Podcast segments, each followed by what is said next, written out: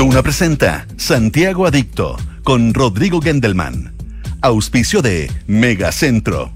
Si tienes cuenta FAN, abre tu cuenta FAN Ahorro del Banco de Chile. Inmobiliaria Hexacón. Falabella. Manéjate con Quinto y arrienda un Toyota para tus vacaciones. Y con Enel puedes elegir un mañana mejor. Duna. Sonidos de tu mundo.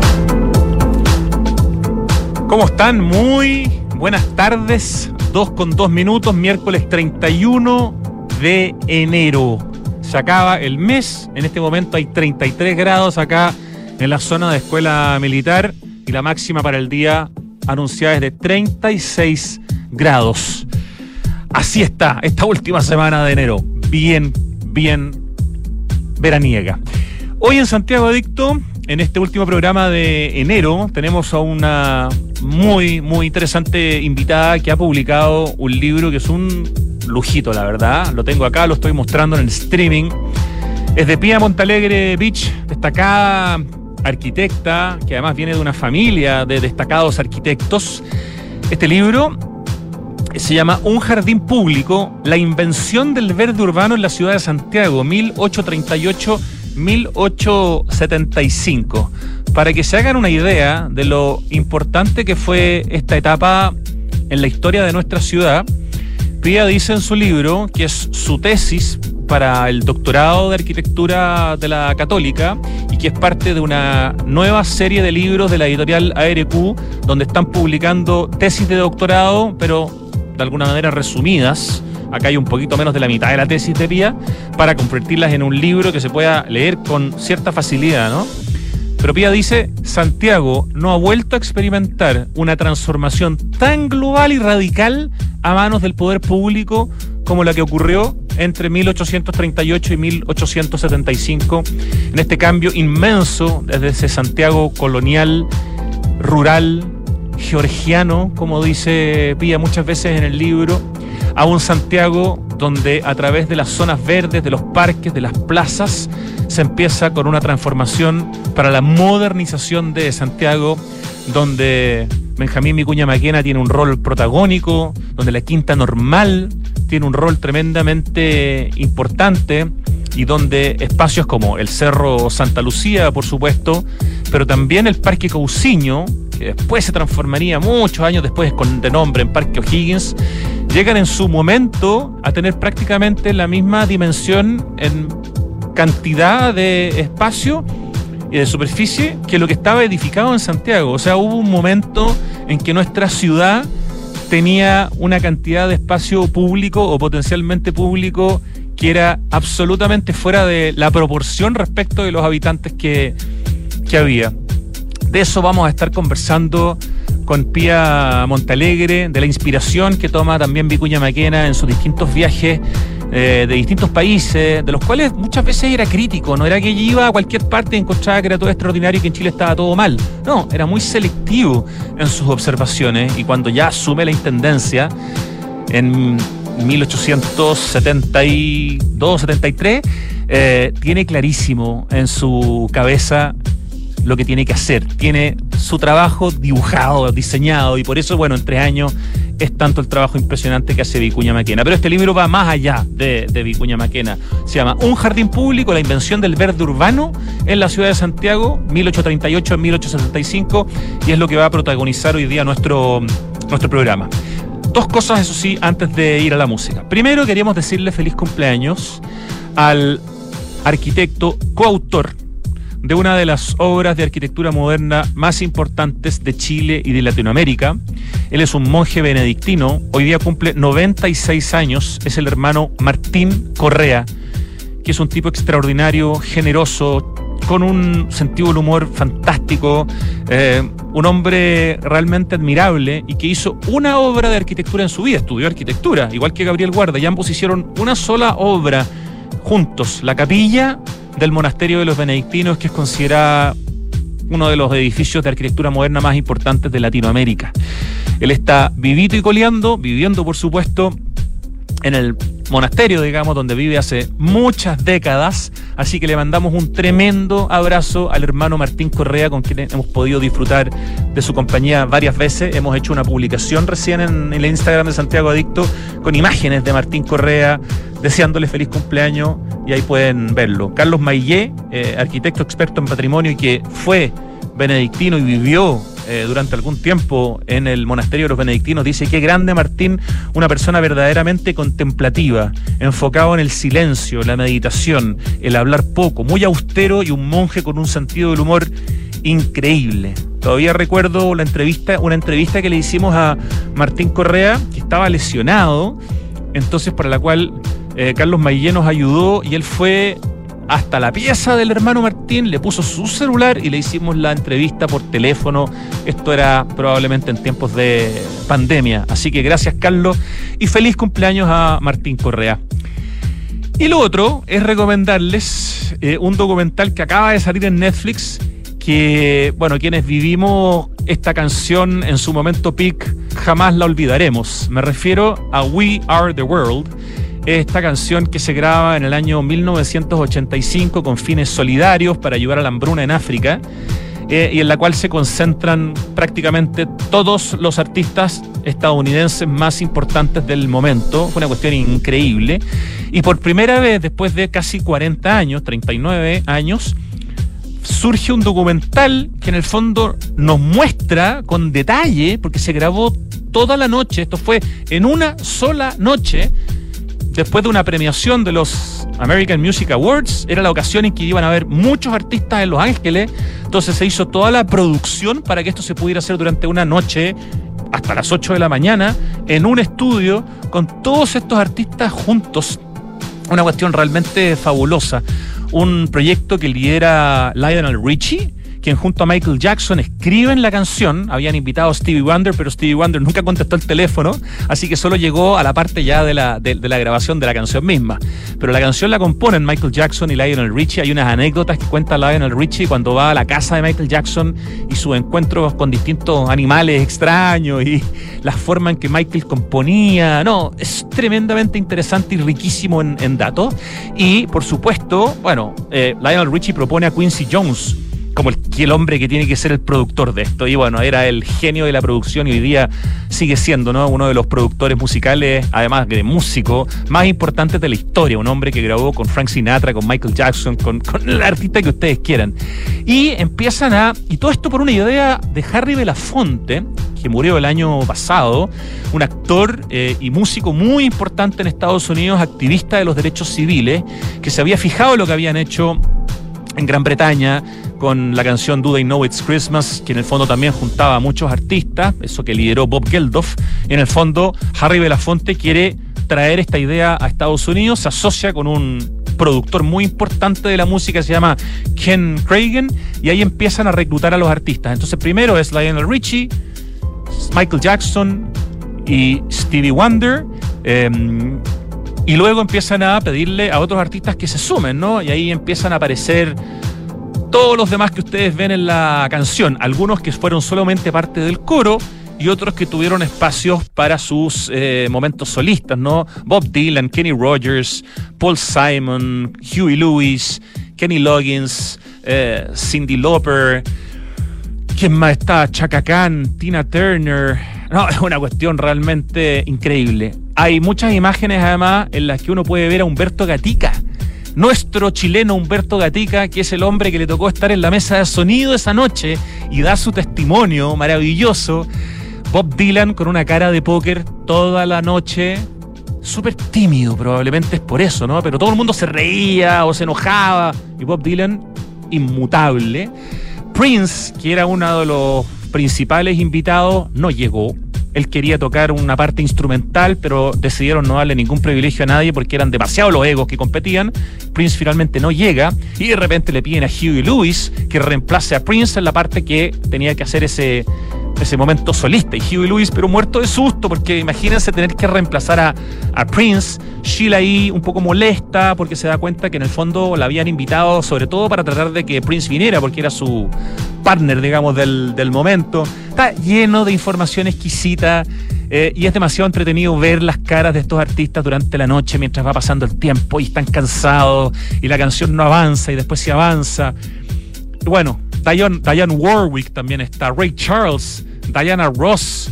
Eh, no, realmente es muy, muy emocionante, muy entretenido y, lleno de, sabrosos detalles. Así que véanlo en Netflix.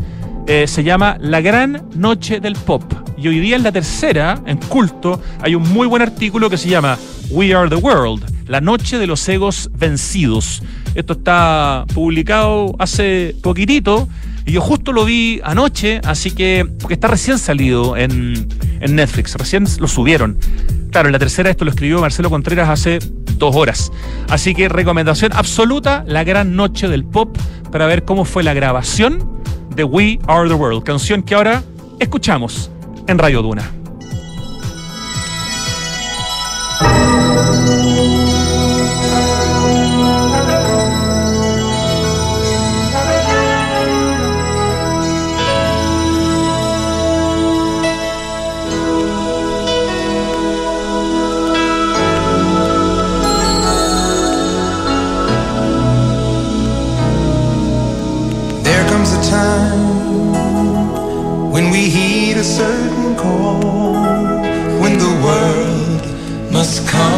Together as one.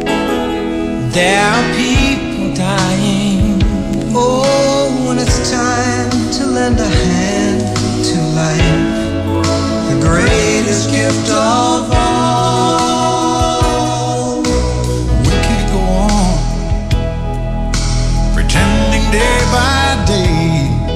That someone somewhere will soon make a change We all a part of God's great big family.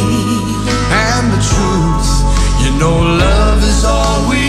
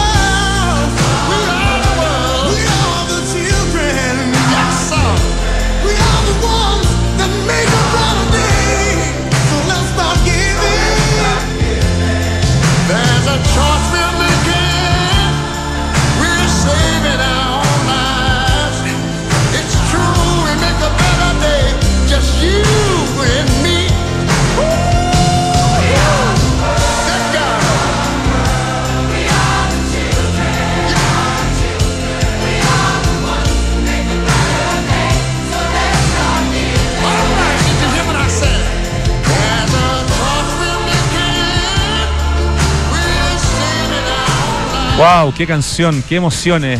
Yo, por lo menos a mí que me marcó mucho, estábamos aquí conversando con nuestra invitada Pía Montalegre, que ya la voy a presentar. Yo tenía 16 años cuando sale esta canción, entonces claro, en una época en que todo te afecta, todo te sensibiliza, Pía era mucho más chica. Bienvenida, Pía Montalegre, a Santiago Adicto en Radio Duna. Muchas gracias Rodrigo por la invitación, siempre un placer conversar contigo. Un tremendo gusto. Oye, solamente para recordar a los que escuchaban We Are the World, la excusa era que se acaba de... Eh, publicar en Netflix este documental de la gran noche del pop, así se llama, en que uno se entera de todo lo que pasó la noche en que se grabó esta canción en un solo estudio con más de 40 músicos, una cuestión notable. Ya, vamos a, lo nuestro y claro, la canción que sonaba justamente era We Are the World, que ya cumple 39 años. Les voy a presentar a Pía Montalegre, ya hemos conversado otras veces con ella, pero siempre hay que actualizarse en el currículum, porque los académicos... Eh, van a veces, eh, no sé, cambiando de una universidad a otra. Así que esta es la Pía de Montalegre Beach de hoy. Doctora en Arquitectura y Estudios Urbanos, magíster en Desarrollo Urbano y arquitecta por la Pontificia Universidad Católica de Chile. Profesora asistente del Instituto de Historia y Patrimonio de la Facultad de Arquitectura y Urbanismo de la Universidad de Chile, en donde imparte cursos de arquitectura y materias urbanas en pre y, pro, y, pro, y posgrado. Tienes también otro cargo en la Universidad de Chile hoy día, Pía, ¿no? Sí, también estoy en la dirección de extensión y vinculación con el medio de la facultad. De la FAU. De la FAU. De la Facultad de Arquitectura y Urbanismo de la Chile. Las líneas de estudio de Pía eh, y de publicaciones se relacionan con la historiografía urbana, la memoria y los estudios de género, especializándose en los procesos de modernización de Santiago en los siglos XIX al XX y la producción de espacio público en la ciudad. Integrante del grupo académico Género Espacio y territorio GET. ¿Qué significa GET? Es la sigla de género, espacio y ah, territorio. Perdón, toda la razón. Yo muy creativo. género, espacio y territorio. Pensé que eran dos cosas, una sola. Ya, está clarito, estoy clarito. Eh, bueno, les decía que la excusa para conversar con Pía es este libro que acaba de salir de ediciones ARQ un jardín público, la invención del verde urbano en la ciudad de Santiago, 1838-1875. Pero antes de partir hablando del libro, tengo que preguntarte algo de farándula. ¿Tienes algo que ver con Felicia Montalegre? Ay, es la pregunta la, mujer de Leonard Bernstein de esta película recién salida de Bradley Cooper, en que Bradley Cooper hace de Leonard Bernstein y que es una película casi en homenaje a Felicia Montalegre, esta chilena eh, medio chilena, pero chilena, ¿no? Sí, chilena costarricense. ¿Hay algún Mira, es la pregunta más frecuente que recibió desde que se estrenó la pregunta. sí, porque no hay muchos Montalegre. No, pero en Costa Rica sí es un apellido común. Ah, en Chile ya. Eh, nos conocíamos, nos conocemos prácticamente todos y lamentablemente no, no pudimos, no somos parientes y no pudimos inventar a, tiempo una historia convincente. una buena excusa. O claro, un mito que nos pudiera emparentar y finalmente, bueno, ha salido hoy día ya definitivamente a la luz que no, lamentablemente no lo siento mucho. Está muy de moda Felicia Montalegre por estos días. Sí, lamentablemente no tengo ningún vínculo.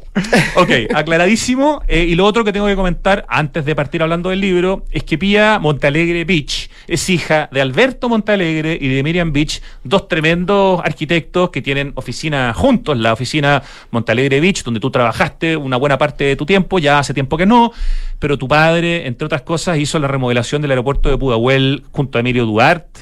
Fue presidente el Colegio de Arquitectos, fundó la AGOA.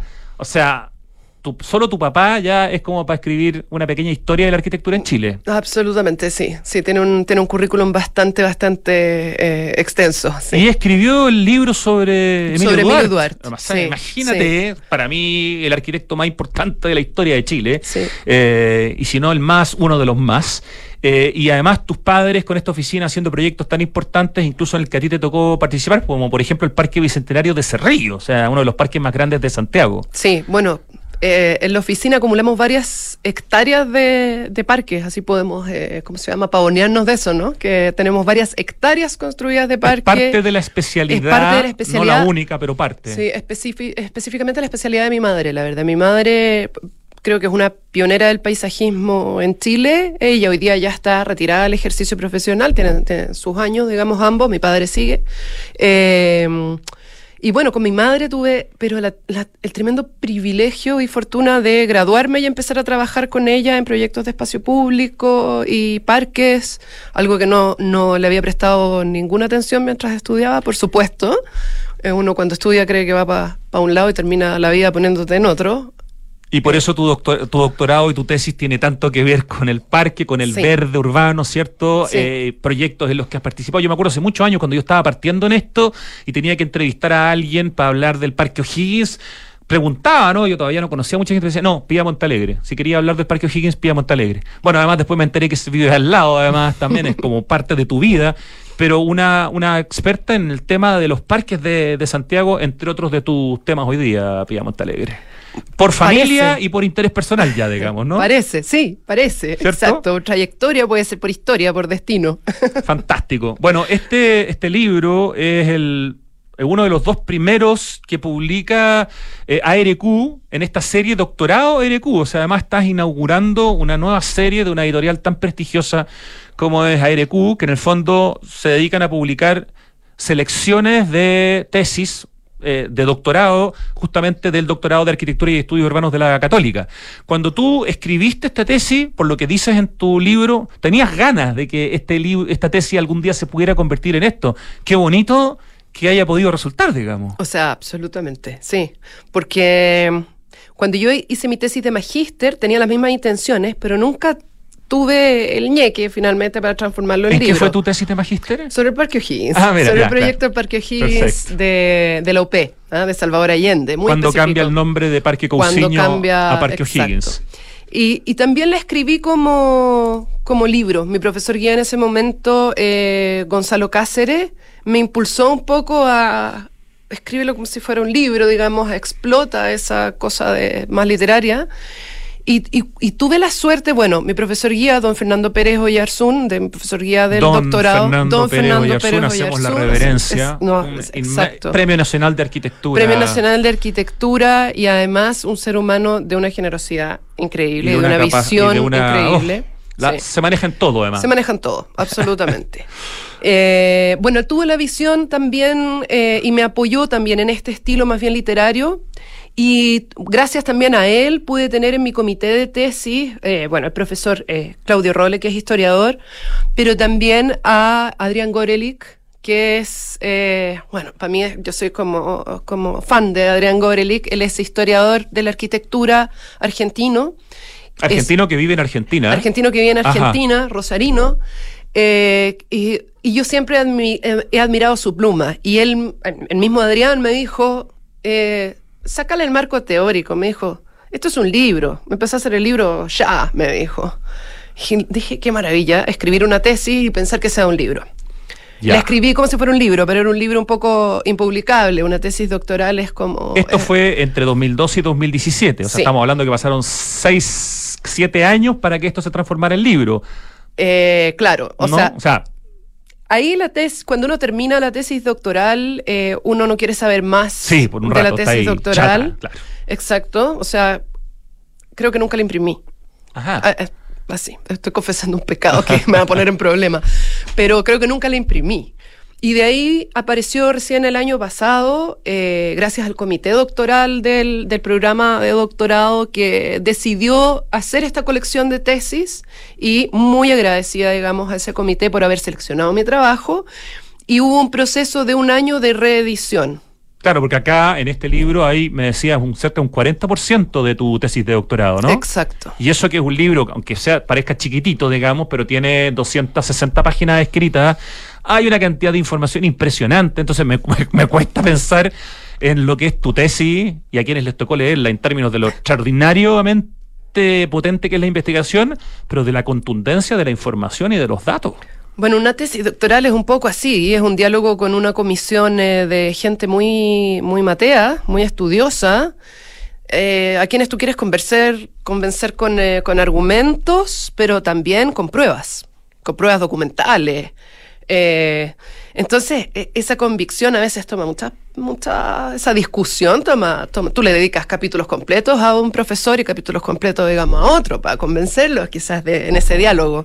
Entonces, eh, ese diálogo de gente como, que es muy cerrado, es muy pequeño, eh, es muy difícil dejar que un el, el público regular entre a esa Claro, conversación, porque claro. nunca estuvo invitado a esa sala en el fondo. ¿no? Totalmente. Es, es- es una, Hay que adaptar. hay que adaptar, hay que recortar. Yo siento que aunque fue un proceso muy rápido de la edición, como que no he tenido el ánimo de volver a leerlo como tranquilamente, sino es como corrigiendo erratas y cosas así. Yo te puedo decir que aprendí demasiado con tu libro. O sea, temas que me interesan y que yo pensaba que conocía, me di cuenta que sabía muy poco. Pocas veces he leído de manera tan bien reflejada la importancia, las contradicciones y la profundidad de Benjamín Vicuña Maquena, que es uno de los chilenos más importantes de nuestra historia, con todos sus pros y todos sus contras, que tú los ilustras de manera, de los describes de manera tan, tan, tan honesta y tan potente, y se nota que lo admiras, pero que también entiendes que hizo muchas cosas que no como él quería que se hicieran, a veces no le resultaron, otras cosas fueron incluso negativas, pero, pero pucha, el hombre importante. Sí. Sí, yo ya, bueno, doy, por terminada mi relación con Vicuña Maquena hace un tiempo. Puedo considerarlo como una especie de ex, ¿no? claro, ya, suficiente Vicuña Maquena en tu vida. Vicuña Maquena en mi vida, leí mucho de él. Era un hombre agotadoramente prolífico en, eh, en escritura. Basta ver esa columna que hay en el Museo Benjamín, en el Museo Vicuña Maquena, en, la calle Vicuña Maquena, que está puesto un libro sobre otro y son como 200 libros que escribió. Una cosa impresionante. Es, es hasta sospechoso, diría.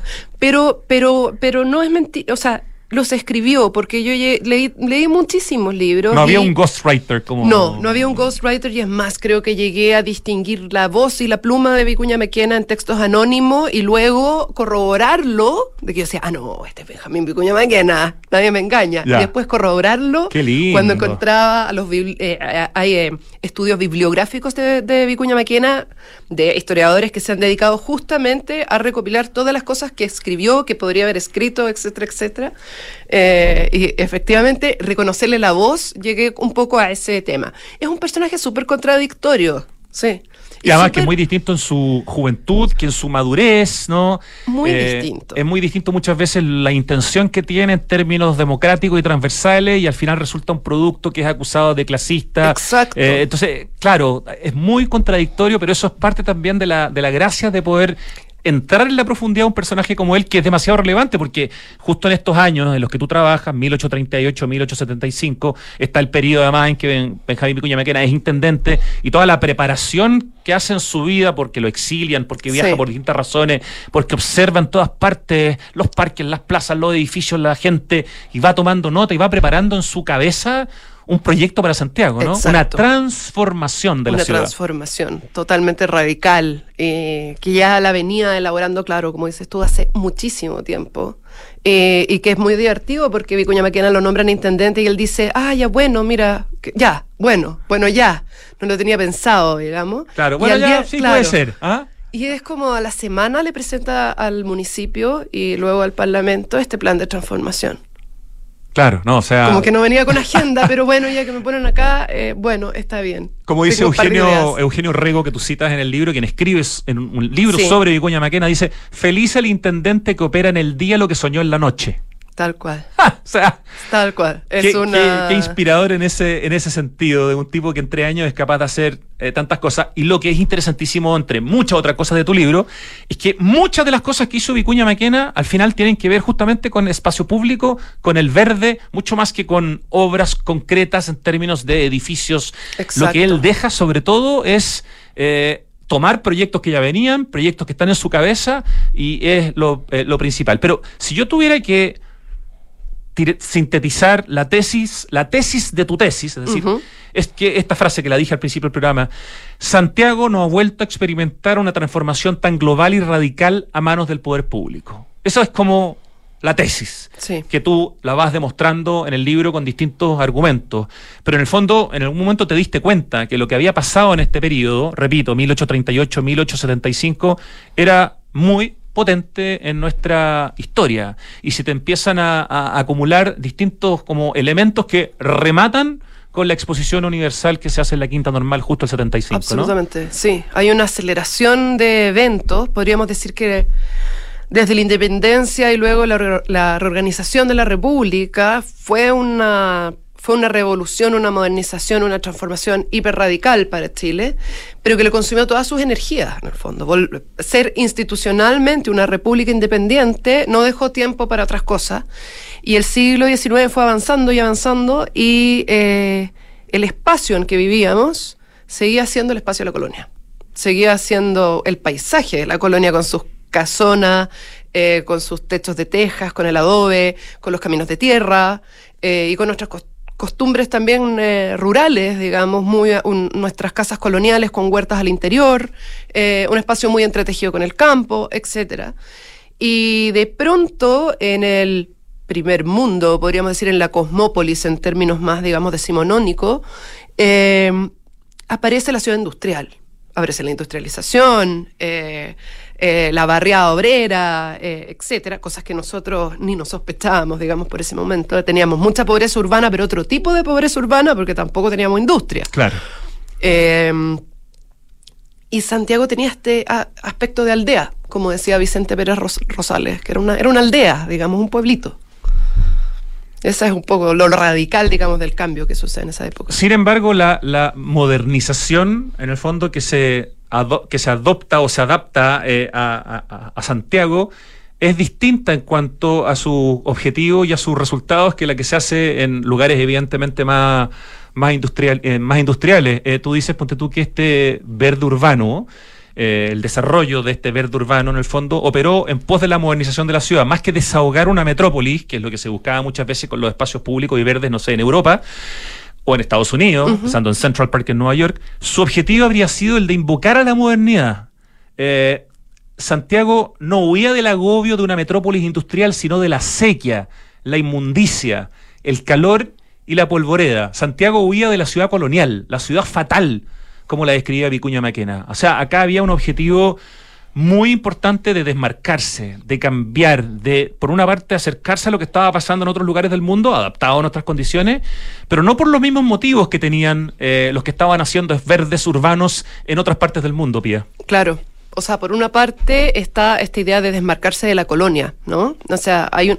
Y no es casual que nosotros hablemos de un estilo colonial en Latinoamérica, porque está vinculado a lo que hacíamos antes. Sí, claro. Y la colonia era sinónimo de lo bárbaro, lo mal hecho, lo, la falta, digamos, de, en el siglo XIX, digamos, era de lo que había que desmarcarse.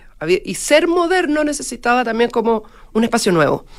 Y mm, ser moderno tenía que ver no tanto con esta visión productiva que tenemos quizás en el, que tuvimos en el siglo XX de la modernidad, como de hacer una producción, unas fábricas, una, esa, esa modernidad, digamos, más industrial, ni tampoco con la modernización eh, tanto capitalista, como una actitud cultural de ser moderno.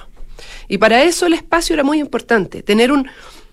Yo siempre le doy a mis estudiantes ese ejemplo eh, porque a mí, me, a mí lo pienso eh, como mujer trapera que soy, digamos, lo difícil que debe haber sido vestirse con los atavíos femeninos del siglo XIX, con los vestidos con crinolina, con largos, con ruedo, digamos, eh, con eh, unas zapatillas de seda y salir a caminar por una calle por donde corrían acequias con inmundicias, entre con comillas, agua servida, con aguas servidas, con restos de comida, con eh, botas de animales, etcétera, y barro, barro, barro, porque todo eso formaba un barro. Imagínense salir en ese atuendo lo contradictorio que resulta con, esta ciudad. Entonces, o tener un, un, eh, eh, un carruaje con ruedas finitas y tener una calle llena de enormes piedras, hoyos, charcos.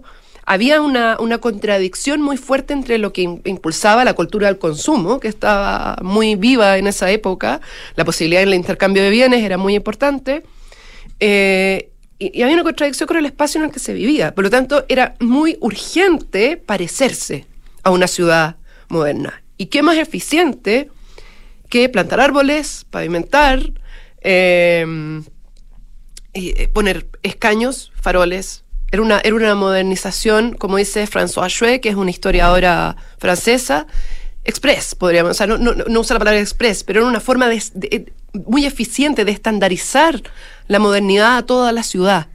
Y en ese sentido, la quinta normal, como espacio de experimentación, como espacio para plantar eh, especies, como espacio para enseñar, mucho antes que como parque, porque eso fue bastante después, es un lugar muy importante y muy estratégico en el sentido de que esta modernización en el fondo, claro, empieza a llegar a la ciudad, pero también se moderniza lo, lo rural. tú hablas mucho de una palabra que, que, que, que es la palabra georgiano, se pronuncia, ¿no? Geórgico. Ge- sí. Perdón, geórgico, claro. Que eh, yo busqué, digamos, no la conocía y es como rural, ¿no es cierto? Pero no sé si tiene un sentido más poético. Sí. Cuéntanos, pero, pero háblanos un poquito de la importancia de la Quinta Normal como lugar de experimentación por la Sociedad Nacional de Agricultura, que en el fondo también tiene una visión de que quiere hacer cambios y ya no se conforma con este. Chile y este Santiago completamente campesino, digamos. Eh, ¿Cómo, ¿Cómo va esa transformación? Porque la Quinta Normal es muy importante como espacio piloto y después, bueno, viene Campo de Marte, que después se transforma en el Palacio, o sea, en el, en el Parque Cousiño, Cousiño, y viene el. Cerro Santa Lucía y viene la Alameda también como espacio público, pero la Quinta Normal ahí es fundamental. Es fundamental porque tenemos que pensar que, bueno, en 1838 Chile no era el país minero que conocemos. Nuestra base agrícola, nuestra base económica era la agricultura y se, noso- se hablaba de Chile como el California del sur, del cono sur, ¿no? O sea, íbamos a ser una potencia agrícola o no íbamos a ser. Claro. No descubríamos todavía que No podíamos ser salitre No aparecía el salitre, no aparecían eh, los minerales de plata y de oro en el norte.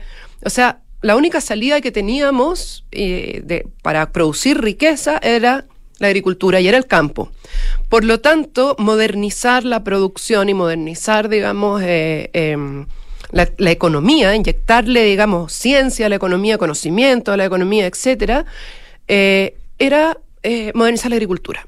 Y eso se hace a través de la Quinta Normal. Para eso se funda este eh, lugar, este artefacto que es la Quinta Normal, y que tenía como misión modernizar la agricultura, ya sea haciendo una escuela agrícola, ya sea haciendo un, un huerto para introducir especies productivas y luego llevarla a los, campio- a los campos, ya sea para, para estudiar botánica, ya sea para reproducir especies animales, con muchísimos eh, con muchísimas funciones, con muchísimas tareas o cometidos, desde donde íbamos a modernizar el país completo.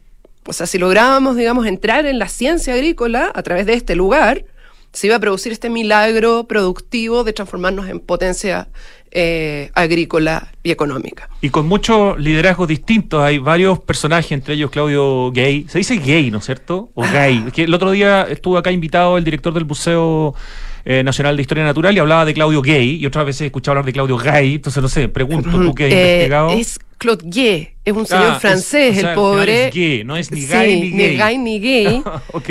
Pero como todos los franceses y, y- y alemanes que llegaban a Chile en esa época, que era muy latinoamericanista y no había posibilidad, las cosas se pronunciaban como se leían. Por lo tanto, Claudio era Gay Claudio Gay. en versión chilena. Claro, Mauricio Rugendas, que en realidad se llama Johann Moritz Rugendas, es un alemán, digamos, nadie le preguntó. Interesante, ¿ah? ya. Sí, no, acá todos Bueno, se llaman. se Él es uno de esos. Él es uno de personajes los que, sí, que de lideran, los que ¿no? lideran esta transformación. Eh, habían pocas, podríamos decir, compartimentaciones de los conocimientos. Entonces, tanto el naturalismo como el desarrollo también eh, agrícola, como el estudio de los minerales, como la ingeniería, etcétera, estaban muy relacionados y eran un poco los mismos personajes. Vamos a tener a Domeico, eh, que hace estudios más bien geológicos, muy ligado también a la quinta. Vamos a tener también a Filippi, que es un, eh, eh, principalmente es un naturalista, de corte botánico, claro, sí. también muy ligado eh, a la quinta.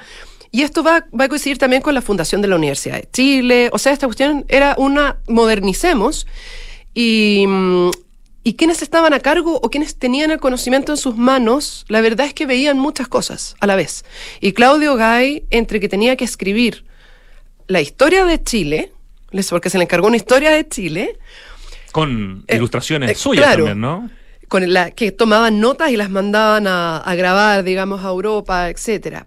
Tenía que hacer un levantamiento como naturalista de la geografía de Chile, de la fauna y flora de Chile, y además se lo mandaba, de repente uno lo, leía en los documentos que se le pedía al señor eh, Claudio Gay que por favor fuera a ver qué pa- pasaba con las vacas de tal señor en tal hacienda que están enfermas, ¿no?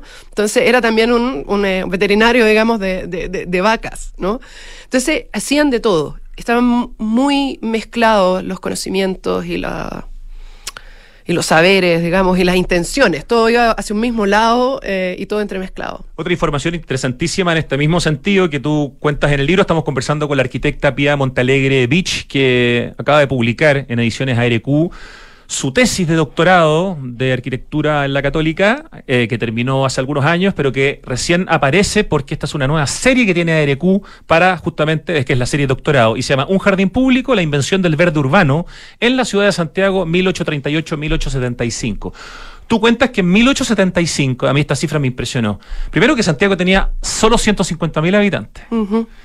Y que en ese momento se contaba con 17 hectáreas de parque en la Quinta Normal, casi 4 en el Cerro Santa Lucía, 90 en el Parque Cousiño, hoy Parque O'Higgins, y casi 2.000 metros lineales de paseo arbolado en la Alameda, la plaza fundacional completamente jardinada y una treintena de avenidas, plazas y otros paseos sombreados. O sea, solamente el campo de Marte, que después sería El Parque Cousiño. ¿no es cierto? Junto con la Quinta Normal, sumaron a la ciudad una extensión de espacio potencialmente público tan solo un poco menor que la superficie que entonces estaba edificada. Sí. O sea, nunca en la historia, tal como lo dices tú, hemos tenido esa cantidad de espacio público más en, en proporción a la cantidad de habitantes. Exacto. O sea, si uno hace como un ejercicio como de, de, de Google Earth mental, así uno se imagina la ciudad de Santiago con una mancha verde equivalente a la ciudad de Santiago, eh, claro, es un poco de loco, porque además son jardines. No es un pie de monte silvestre. Claro, son planos. Son, Son, planos con eh, plantas, petunias, césped, eh, escaños, faroles, o sea, son jardines. Entonces es bien impresionante. Y por supuesto que también los documentos dan cuenta de que no se podía sostener, o sea, si nosotros no somos capaces de sostenerlo con tecnologías, con otras racionalidades, en el siglo XIX, menos aún, digamos. Entonces los espacios también pasaban de moda, se iban cambiando muchísimo. Eso también es muy interesante, que uno ve que, que los que los espacios no son tan estancos. Uno se imagina como que el Parque Cousiño lo inauguraron y hasta ahora lo que tenemos es tal cual. Eh, y, y hay mucha vida de por medio, hay mucho deterioro, hay mucho recambio, eh, sobre todo en este tipo de espacios que son súper frágiles también. La Quinta ¿no? Normal, de hecho, por lo que tú cuentas, recién se presenta como parque para la Exposición Universal de Exacto. 1875. O sea, habían pasado varias décadas en que la Quinta Normal Era no, un no se, campo. no se asumía como parque. Exacto. Era parte de sus funciones, pero realmente como parque desde 1875. Y es tan fuerte, parece, eh, lo que significan estos 116 días. Además, me, me impresionó Sí. lo que duró esta exposición. Que, la, que, se transforma en un ícono, digamos, en la Quinta Normal y ahí ya no puede volver hacia atrás y, empieza a, a asumir su condición de parque, ¿no? Claro. Y era un, a ver, antes de ese evento, de ese hito de la Exposición Internacional de 1875, a la Quinta Normal la gente iba a pasear en carruaje. eh, y se daba una vuelta por los campos cultivados, por estas pequeñas como parcelitas de campos de ensayo que existían ahí. Estaba el hábito de ir a pasear a la Quinta Normal. Hay que pensar de que era cultural este tema de orearse, era bueno, era higiénico, era parte de los hábitos, especialmente eh, de la élite o casi ex- exclusivamente de la élite porque necesitaban, digamos, un carruaje para llegar. Eh, entonces, ir a, a pasear a la Quinta Normal sucedía antes de que fuera eh, un parque. una- Exacto. Un espíritu de, de parque antes de que se declarara como parque. y de siempre fue un conflicto para la Sociedad Nacional de Agricultura sacar al público ocioso de este, est- este laboratorio que Claro. ellos veían, ¿no? Esta, esta, este espacio que era para, para, para la ciencia, para el conocimiento, y sacar, digamos, a este público ocioso que venía a pasear en carruaje. Y al mismo tiempo este campo de Marte, que después se transforma en Parque Cubuciño, también era un espacio donde el público mucho más popular Sí. iba, no sé, a elevar volantines, a, a- a celebrar el 18. Tenía también un espíritu de espacio público, ¿no? Exacto, y era tenía una vida, podríamos decir, eh, acotada eh, como espacio verde porque solo verdeaba en, eh, en primavera. ¿No? O sea, como después de las lluvias, Claro, yo me imagino claro. esa cancha llena de. Todo amarilla, blanca, con yuyos, con esa eh, florcita. claro. Mm. Eh, y con la cordillera, nevada, etcétera. Claro, pero, y- pero era un parque, eh, o sea, no un parque, era un lugar popular ese, a donde la gente iba a hacer picnic, a lo mismo que van a hacer hoy día, digamos, al parque. O'Higgins. Exactamente lo mismo, solo que no había parque. que son muy bonitos. No había parque, pero hacíamos ya lo mismo. La, diferencia con el Cerro Santa Lucía, que realmente, no sé, era un peñón que probablemente era muy poco ocupado, que Vicuña Maquena en tres años logra convertirlo en un espacio público, eh, pero que también, esto siempre tuve la duda, ahora con tu libro me quedó claro, durante no sé cuántos años, pero desde un principio se le se cobraba entrada. Sí. Y él Vicuña Maquena decía que la entrada era absolutamente pagable por todos, pero había mucha gente que reclamaba que en el fondo no los dejaban entrar, gente del mundo más popular, ¿no? Sí. Y eso lo voy a juntar con eh, el tema del camino de cintura, que es uno de los proyectos muy importantes también de Vicuña Maquena, para como delimitar la ciudad. Lo entendía como una cintura que sería capaz de contener la expansión de Santiago, permitiría delimitar la estadística poblacional de la capital, prescindiendo de la estructura parroquial, porque acá más hay un tema de distanciarse de la iglesia, de la iglesia y no solamente de la, de la colonia, y entonces transformar la ciudad en un objeto cuantificable, calificable y descriptible. Eh, pero afuera del límite de la cintura, explicas en tu libro, quedó parte importante de la pobreza y de la industria, lo que no queríamos ver, como pasó como en la chimba, que también pusimos al otro lado del río lo que no queríamos ver.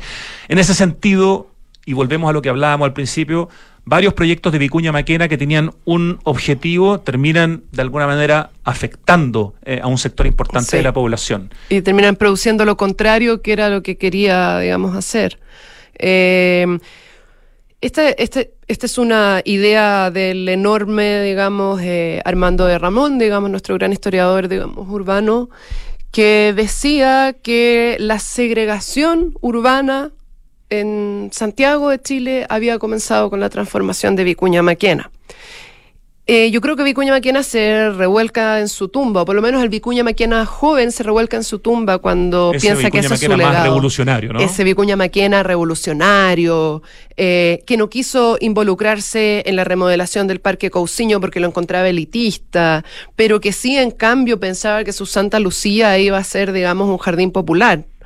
Em, y efectivamente, lo que, la, la tesis de Armando de Ramón es muy lógica. Cuando se produce modernización, cuando se produce transformación de la ciudad, sube el valor del suelo.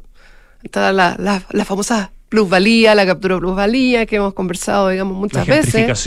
La gentrificación.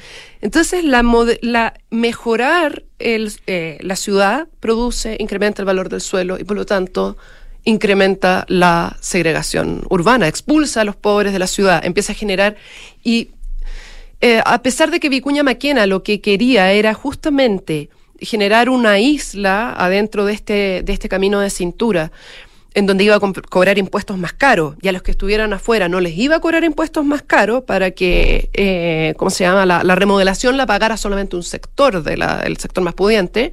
Bueno, lo que estaba haciendo era establecer una ciudad dual de ricos y pobres.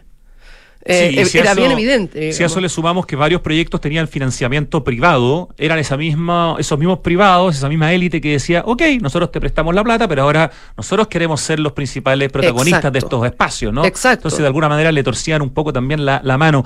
Si uno mira a, Benjamín Vicuña Maquena desde el 2024, porque yo siento a veces que uno habla de Vicuña Maquena, se pone un post de algo, y hay gente que escribe, ah, Vicuña Maquena, el más clasista de todo, desgraciado. Tiene como una, una mala reputación a nivel popular, pero mm. juzgarlo hoy, con el contexto que él tenía en el siglo XIX, igual es un poquito... es, como, es como del siglo XIX, digamos, en que necesitábamos... O sea, yo creo que ya estamos que rato que no, no creemos en los héroes. Debiéramos empezar a dejar a creer que, existe, que existen héroes y villanos, digamos. La historia es más compleja que eso. Y... Mm, y creo que es un problema historiográfico y es un problema también de conocimiento. Yo celebro mucho que hoy día la historia se ha, se ha puesto como más de moda. Y le agradezco mucho a los divulgadores populares de la historia, digamos, eh, como Jorge Baradit, que yo lo admiro, encuentro que ha hecho un trabajo eh, buenísimo. Ha hecho que mucha más gente se interese por la historia. Exacto, lo ha transformado en un tema eh, interesante, lo que era antes un tema aburrido para una élite y un grupúsculo de, gente rarita como uno, digamos, ¿no? Eh, ahora yo creo que tenemos que dar el siguiente paso, que es entender de que la historia es una construcción constante Y un relato complejo, es un relato, relato de vidas pasadas, de contradicciones y de procesos que no son blanco y negro y no son tampoco... Eh, eh, hay etapas, hay etapas en las vidas de los personajes. Para mí Vicuña Maquena no es un héroe, tampoco es un villano. Me parece fascinante lo contradictorio que era y lo, y lo, lo las variedades de Vicuñas Maquena que efectivamente podemos encontrar a lo largo de una vida. Podrá gustarnos o no, pero Podrá sin duda gustarnos, es es demasiado Es interesante muy como interesante, personaje, ¿no? Muy interesante. Eh, le escribía, ya nos queda poco tiempo, pero eh, Claudio Gay, como decíamos, o Claudio Guy, eh, le contaba desde París que, la colonia, que la colonia chilena en Francia se refería a él como un Hausmann en miniatura. Pero, que eso lo cuentas tú también, a diferencia de Hausmann, que fue este hombre que reformó completamente París, Vicuña Maquena no proponía un urbanismo de tabula rasa. Quería hacer algo bastante más paulatino, bueno, tampoco tenía probablemente los medios, pero él no quería llegar y romper todo y tampoco admiraba todo lo que veía en Europa. Era bien crítico, eso me llamó Sí. la atención y me pareció bien interesante, Pía. Cuando él era joven y fue como veinteañero, exiliado, eh, porque eh, eh, exiliado político por andar... eh, Por lo menos dos veces lo ex- sí, lo- lo dos veces exiliaron. lo exiliaron y lo exiliaron por, por andar pidiendo una asamblea constituyente, digamos, por si no suena, digamos, ¿no? por izquierdista, por Ajá. seguidor de, de Bilbao y de Arco, o sea, no era precisamente del lado que le asignamos, digamos, en la historia, digamos, pensando porque es liberal, ¿no?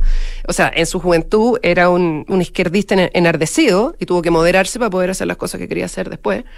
Eh, cuando fue exiliado, eh, vivió la transformación de París, que era muy radical, y él la encontraba justamente muy elitista, y fue muy crítico y muy también a rajatabla, porque aparecían estos nuevos bulevares llenos de edificios nuevos, llenos de equipamiento nuevo, y estaban como desprovistos de vida.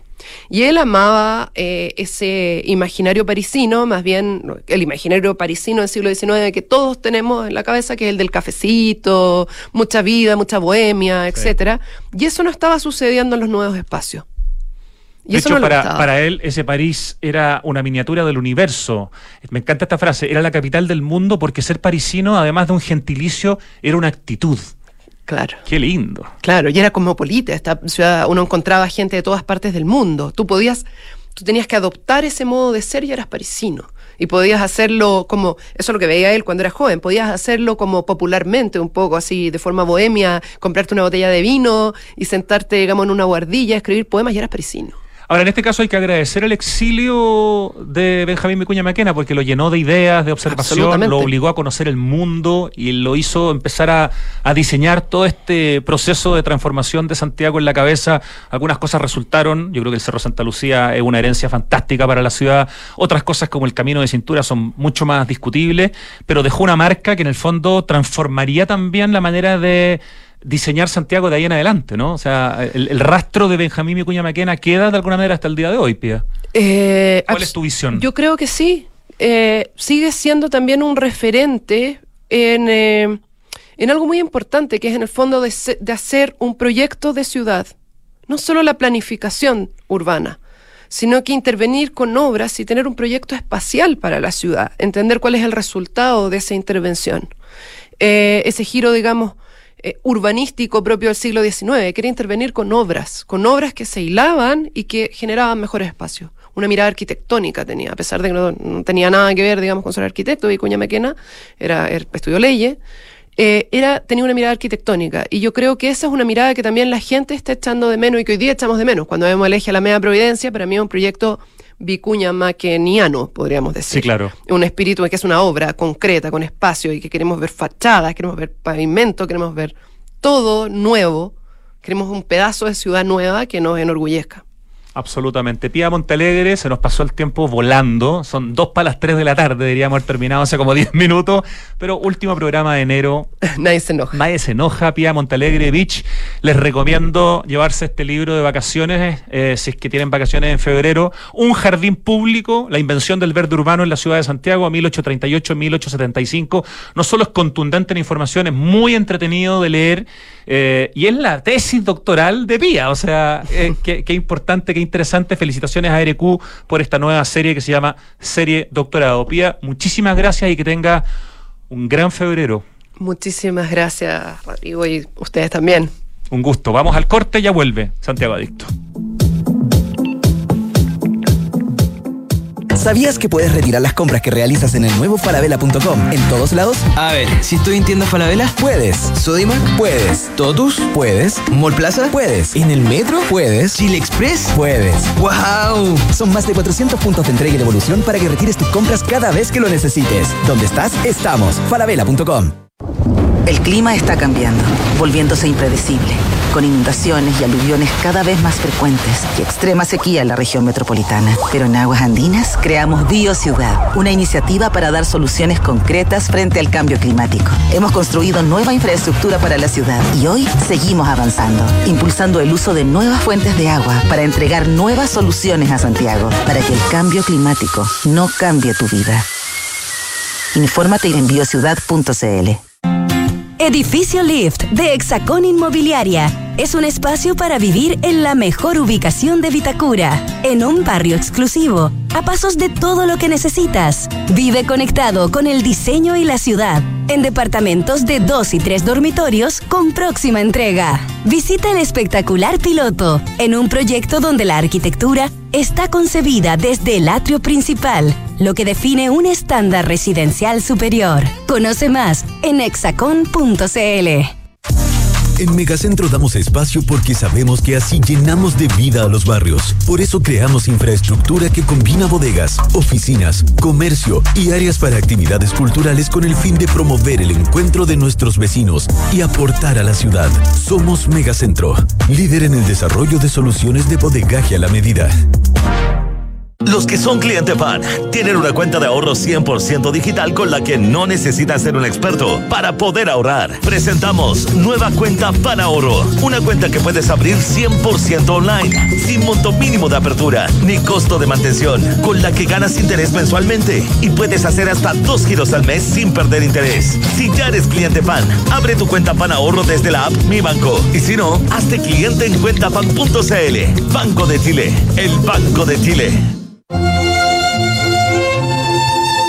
Continuamos en Santiago, donde la temperatura Está perfecta para tener una escapadita al sur, pasear por el lago, visitar el volcán y todo con Quinto.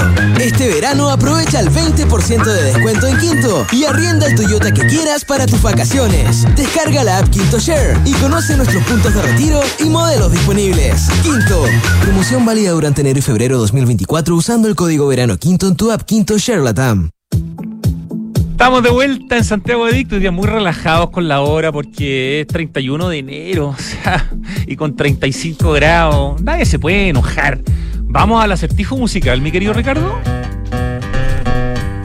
Maravilloso. Oye, yo les quiero contar primero que todo, mientras escuchamos este temazo, de, mm, que me voy a sacar yo creo que un 7, em, que vamos a estar todo febrero al aire con Santiago Adicto. Ojo piojo, ojo piojo, tenemos lo mejor del año 2023, los mejores programas, una selección exquisita. Así que hay Santiago Adicto todos los días de febrero, de lunes a viernes. ¿Ya? Así que sigan pro- programándonos o conectándose con Radio Duna. Bueno, todo el día, pero especialmente quiero decir en Santiago Adicto a las 2 de la tarde, porque hay Santiago Adicto todo febrero con lo mejor del año. Los programas más destacados, las mejores entrevistas, una curaduría subjetiva, pero hecha con mucho cariño, ¿ok? El cambio climático es una urgencia de todos y por eso en Falabella anunciaron la descarbonización de su operación con metas claras, metas cuantificables para hacer cero emisiones netas de carbono el 2035 en sus emisiones directas. BioCiudad, gran iniciativa de Aguas Andinas con soluciones concretas para el cambio climático. Toda la información está en www.biociudad.cl. Cinco cosas que pueden mejorar tu día. Una rica variedad de comida, bebidas en todos los sabores, buena música, tus mejores amigos y el mejor panorama. Y todo lo encuentras en Santiago Open Gourmet. Nos esperan todos los días en la terraza SOG, lugar muy, muy rico, fresquito, con muchas alternativas gastronómicas, con mercado para poder comprar cosas ricas, que está en Open Kennedy. Toda la información en www.sogopen.cl. Y para que en este verano no te quedes en casa, en Quinto tienen un 20% de descuento con el código verano Quinto. Está muy bueno esto. Descarga y regístrate en la aplicación Quinto Share y arrienda el Toyota que quieras para que vayas a todos lados. Oye, qué buena esta canción. Oye, dije que me iba a sacar un 7 y se me acaba de olvidar quién canta. Ah, ahí me acordé, ya. El problema es el nombre. La canción es cortita, Richie, debe durar 3 minutos máximo, ¿no? 2.20, sí, me acordaba. Cuando la ponía en las fiestas, en la época que me las daba de DJ, era como que tenía que tener lista la, canción, la otra canción al tiro. Em, bueno, vamos a ver si nos acordamos el nombre. Oye, Smart Invest de Inmobiliaria Hexacón es lo mejor que le podía pasar a tus ahorros, ya que te permite invertir con múltiples beneficios en departamentos con gran plusvalía, incluyendo, mira qué bueno esto, servicios como colocación y administración del arriendo. Estos servicios son exclusivos para Casa Bustamante en Ñuñoa y Mirador Casona en la Florida. Cotiza hoy desde 2.800 UF con la mejor asesoría en hexacon.cl. Si tienes cuenta fan del Banco de Chile, abre ahora la nueva cuenta Fan Ahorro. Hazlo desde tu aplicación Mi Banco y comienza a ahorrar de inmediato. Y si aún no eres cliente, hazte fan en cuentafan.cl. Y con la más amplia, diversa y flexible oferta de infraestructura industrial y bodegaje del país, Megacentro te da el espacio que necesitas para que puedas dedicarte con tranquilidad a construir el futuro. Más información, megacentro.cl. Bueno, vamos al acertijo musical. Estos son los Violent Femme. Y la canción. ¿Cuántas palabras tienes que estoy confundido? No sé si estoy lo correcto lo que estoy pensando. Cuatro. Let me go on. No. No, no, ya, no, no es Let me go on. Ah, like a in the sky. Espérate, a ver. Déjame escuchar un poquito.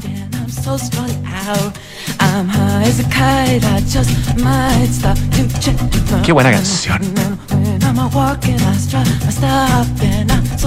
Ya viene, ya viene el, el coro.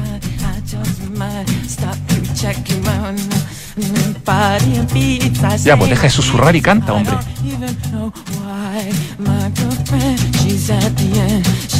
¿Ahora? Todavía no. Ya, pues. Vamos. Ahora sí. Blister in the Sun. Blister in the Sun de Violent Femme. Ahí estaba. Ya. Casi perfecto, pero no perfecto. ¿Qué nota, Ricardo? Un 6-8. Me encanta esa nota maravillosa. Un 6-8 para terminar este 31 de enero. Ricardo querido, que sea un gran febrero. Lo mismo para nuestro equipo digital, para Lucho Cruces en la dirección audiovisual, para Francesca Ravizza en la producción, para Pito Rodríguez en la dirección. Termina Santiago Adicto y como les digo, febrero, todos los días hay Santiago Adicto con lo mejor del año 2023. Así que mañana nos encontramos a sintonizar Radio Duna todo el día y a las 2 de la tarde Santiago Adicto. Los dejo con la mejor música a continuación. Y a las 5, ojo que viene Café Duna, Paula Frederick, Polo Ramírez. ¿O no? ¿Sí o no? ¿Están al aire? Están al aire entonces. Fantástico. ¿Verdad? Pues estamos en enero todavía. Ya.